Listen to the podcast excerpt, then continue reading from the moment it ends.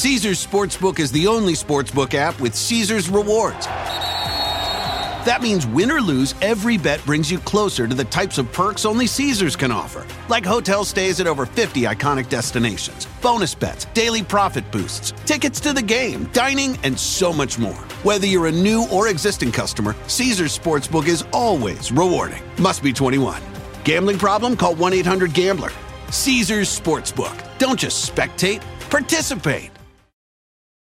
Cuando el tráfico te sube la presión, nada mejor que una buena canción. Cuando las noticias ocupen tu atención, enfócate en lo que te alegra el corazón. Y cuando te sientas mal, un buen médico te ayuda a sanar. Sabemos que mantener tu salud es tu prioridad, también es la nuestra en Kaiser Permanente, donde trabajamos juntos para cuidar de todo lo que tú eres. Kaiser Permanente, para todo lo que tú eres. Kaiser Foundation Health Plan of the Mid-Atlantic Stay Inc. 2101 East Jefferson Street, Rockville, Maryland 20852. Recluida en una especie de cámara del sufrimiento, Janet Maples, de 15 años, pasó casi toda su vida sin conocer la calidez de un abrazo protector. A ella se le negó el derecho a una vida digna, tanto como la felicidad misma o la alegría con la que debe pasar su adolescencia cualquier chica de su edad. De lejos parecía una jovencita como cualquier otra, viviendo con sus hermanos, su madre y su padrastro.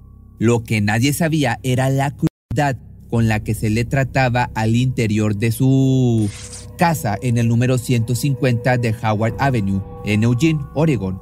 Ahí, a puerta cerrada, se destapaba el infierno. La obligaron a soportar en un pie con los brazos sobre su cabeza durante horas. Comenzaba cuando se despertaban por la mañana y si ella era buena, esa noche podría sentarse. El rastro sangre que Janet dejó antes de perder la vida, el 9 de diciembre del año 2009, sirvió como prueba para llevar tras las rejas a los culpables, su propia madre Angela McEnulty y su padrastro Richard McEnulty.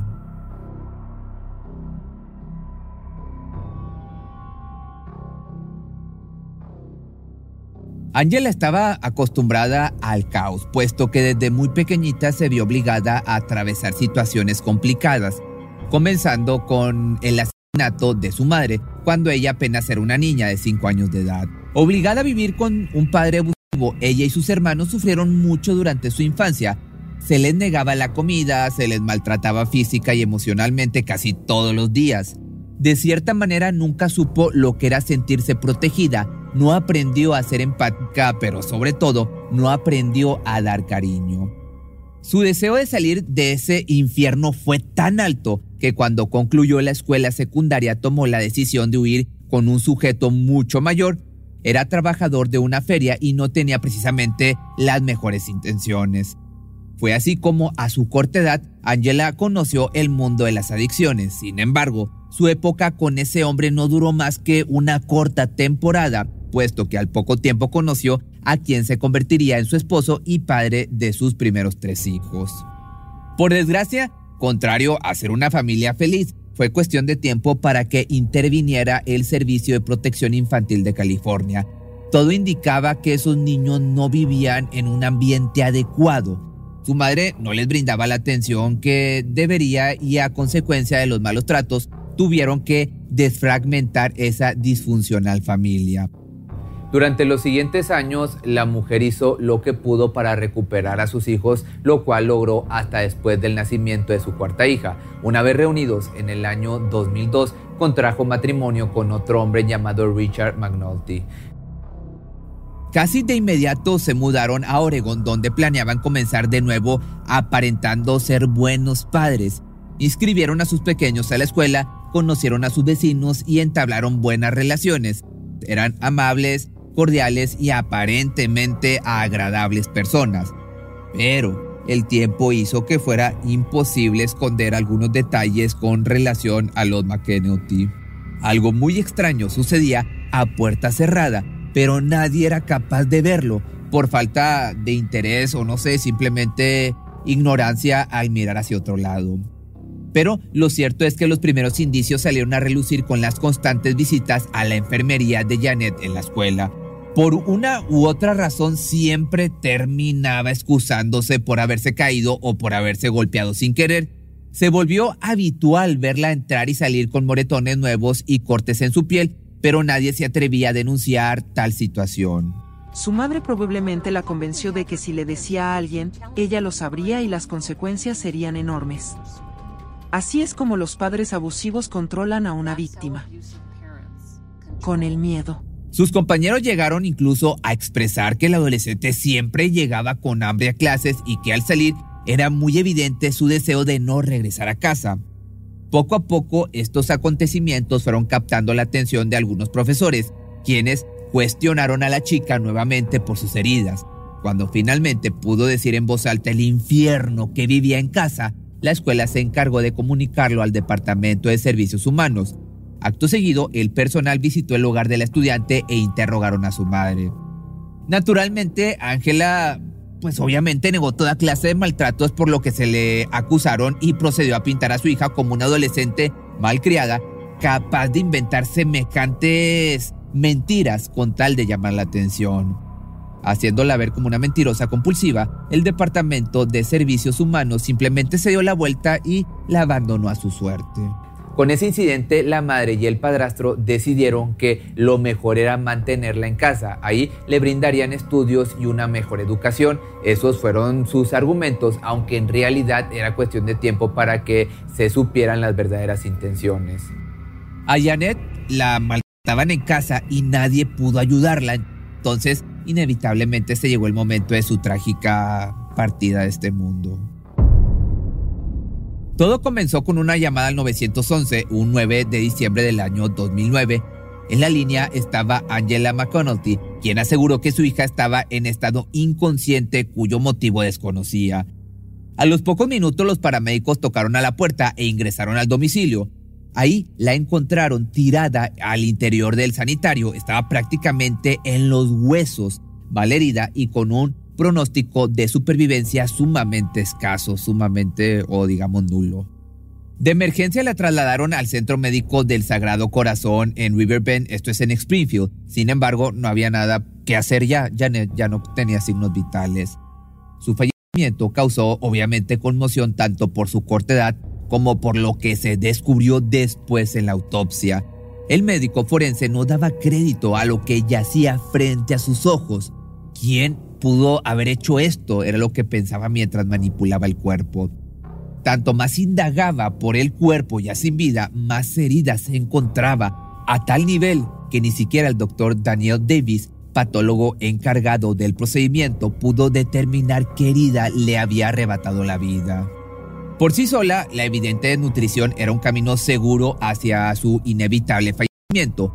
A esto se le sumó una alarmante cantidad de heridas, todas en distintas etapas de curación. Se registraron, para que te des una idea, alrededor de 200 lesiones, incluida una de alta gravedad, pues descubrieron que tenía un agujero en la parte posterior de la cabeza, la cual le había causado una hemorragia en el cerebro. El cuerpo de esta chica era una bomba de tiempo y cuando explotó también lo hizo la terrible noticia que comenzó a posicionarse en las primeras planas de los periódicos con el titular de Padres Torturadores. Era lo que informaban, como te digo, estos periódicos. A Janet no se le permitía comer con la familia, mucho menos en la mesa familiar. Le daban pequeños trozos de comida para sobrevivir. Cerraron los grifos y quitaron las perillas de los grifos para que no pudiera tomar agua. Ese mismo día en que llegó el cuerpo del adolescente al centro médico, los padres fueron detenidos. Los pusieron bajo custodia en la cárcel del condado de Lane y al resto de los niños que vivían en la casa los enviaron a disposición de la justicia. Por alguna razón desconocida, el resto de los pequeños estaban ilesos, bien alimentados y sin signos de violencia.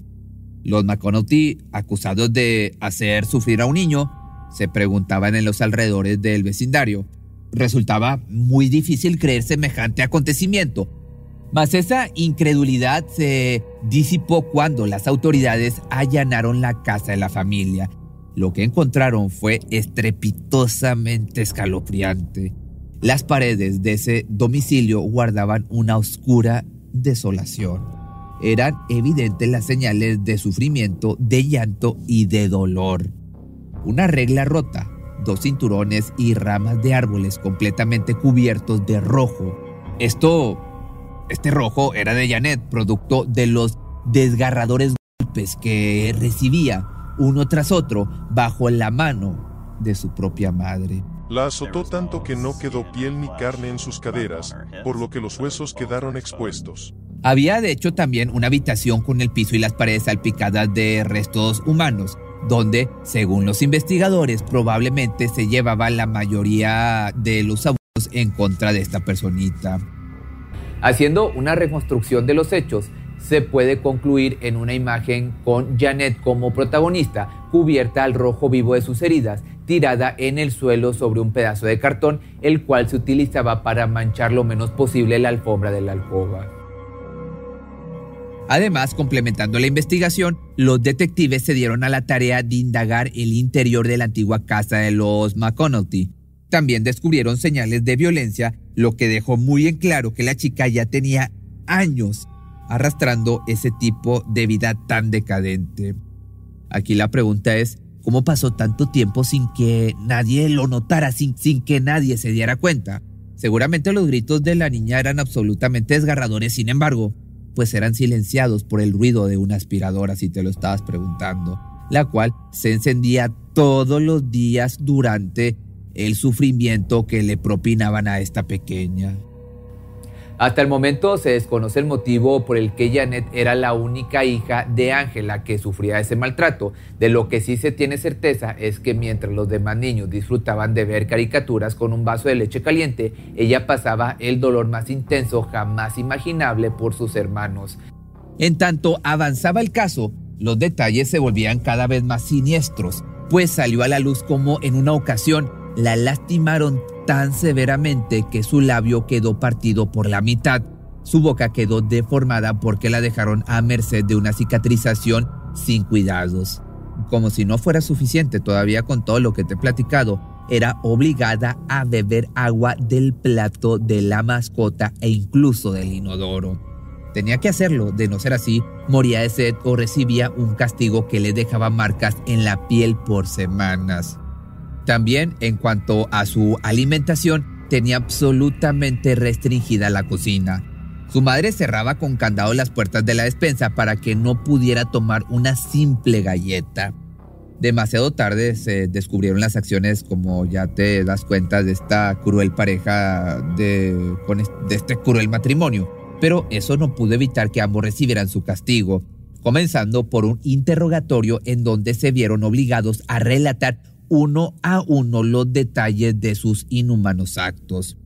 En primera instancia, Ángela culpó por completo a su esposo, manejando versiones de los hechos diferentes. Cambiaba su historia de un momento a otro dejándose en evidencia ante los entrevistadores. Por su parte, Richard hizo lo mismo. Responsabilizó por completo a su pareja, pero también a sí mismo, pues estuvo presente cientos de veces en los ataques y, aún así, no hizo nada por auxiliar a su hijastra. Según el relato del acusado, tenía tanto miedo de su mujer porque se había convertido en una controladora compulsiva. Llegó a poner llave al sanitario para que en casa le pidieran permiso y poder entrar. Y aunque evidentemente esto no le resta responsabilidad al hombre, puede dar una idea del infierno que significaba vivir bajo ese techo, en especial para la ahora fallecida, quien se llevaba la peor parte. Por otro lado, si bien hubo demasiadas señales ignoradas por parte de los vecinos y por parte de la escuela, hubo alguien que sí intentó hacer algo al respecto. Se trata de la madre de Richard, Lynn McKennedy. La mujer se tomó muy en serio su papel de abuela, pues genuinamente quería a todos los niños como si fueran sus nietos de sangre, incluida Janet. Lynn fue la única persona incapaz de creer la supuesta procedencia de las heridas de la pequeña, por lo que intentó estar aún más al pendiente, sobre todo luego de la decisión de su hijo y su nuera al querer que la pequeña estudiara en casa, ya que fue a partir de ese momento en que la pérdida de peso se hizo mucho más notoria. No se le permitía hablar con nadie sin el permiso de su mamá. Estaba tan flaca que ella necesitaba ayuda. Simplemente estaba agotada para ser una niña de 15 años. Pronto, Angela y Richard fueron acusados formalmente de haberle quitado la vida a esta persona en primer grado, mientras que a la par el mundo finalmente volteaba a ver a Janet, aunque fuera demasiado tarde. Por otra parte, se le hizo un homenaje donde revelaron algunas palabras que escribió, pues era el único modo que había encontrado para desahogar tanto sufrimiento. Usaría mis alas para ir muy alto y aún más alto al cielo. Visitaría a Los Ángeles y visitaría a mi abuela Nancy y a todos los demás miembros de la familia. Y después, iría a Hawái, Francia, Portugal y el hermoso cielo.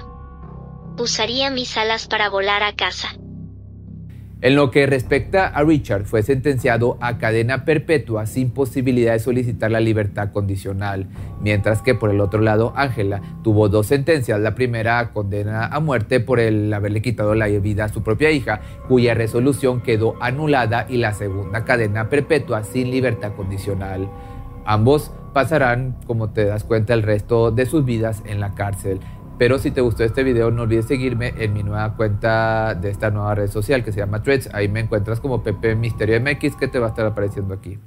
¿Te preocupas por tu familia? Entonces, ¿por qué darles solo huevos ordinarios cuando pueden disfrutar de lo mejor? Eggland's Best, los únicos huevos con ese delicioso sabor fresco de granja, además de la mejor nutrición, como 6 veces más vitamina D, 10 veces más vitamina E y 25% menos de grasa saturada que los huevos regulares, además de muchos otros nutrientes importantes. Así que, dales los mejores huevos. Eggland's Best, mejor sabor, mejor nutrición, mejores huevos. Cuando el tráfico te sube la presión, nada mejor que una buena canción. Cuando las noticias ocupen tu atención, enfócate en lo que te alegra el corazón. Y cuando te sientas mal, un buen médico te ayuda a sanar.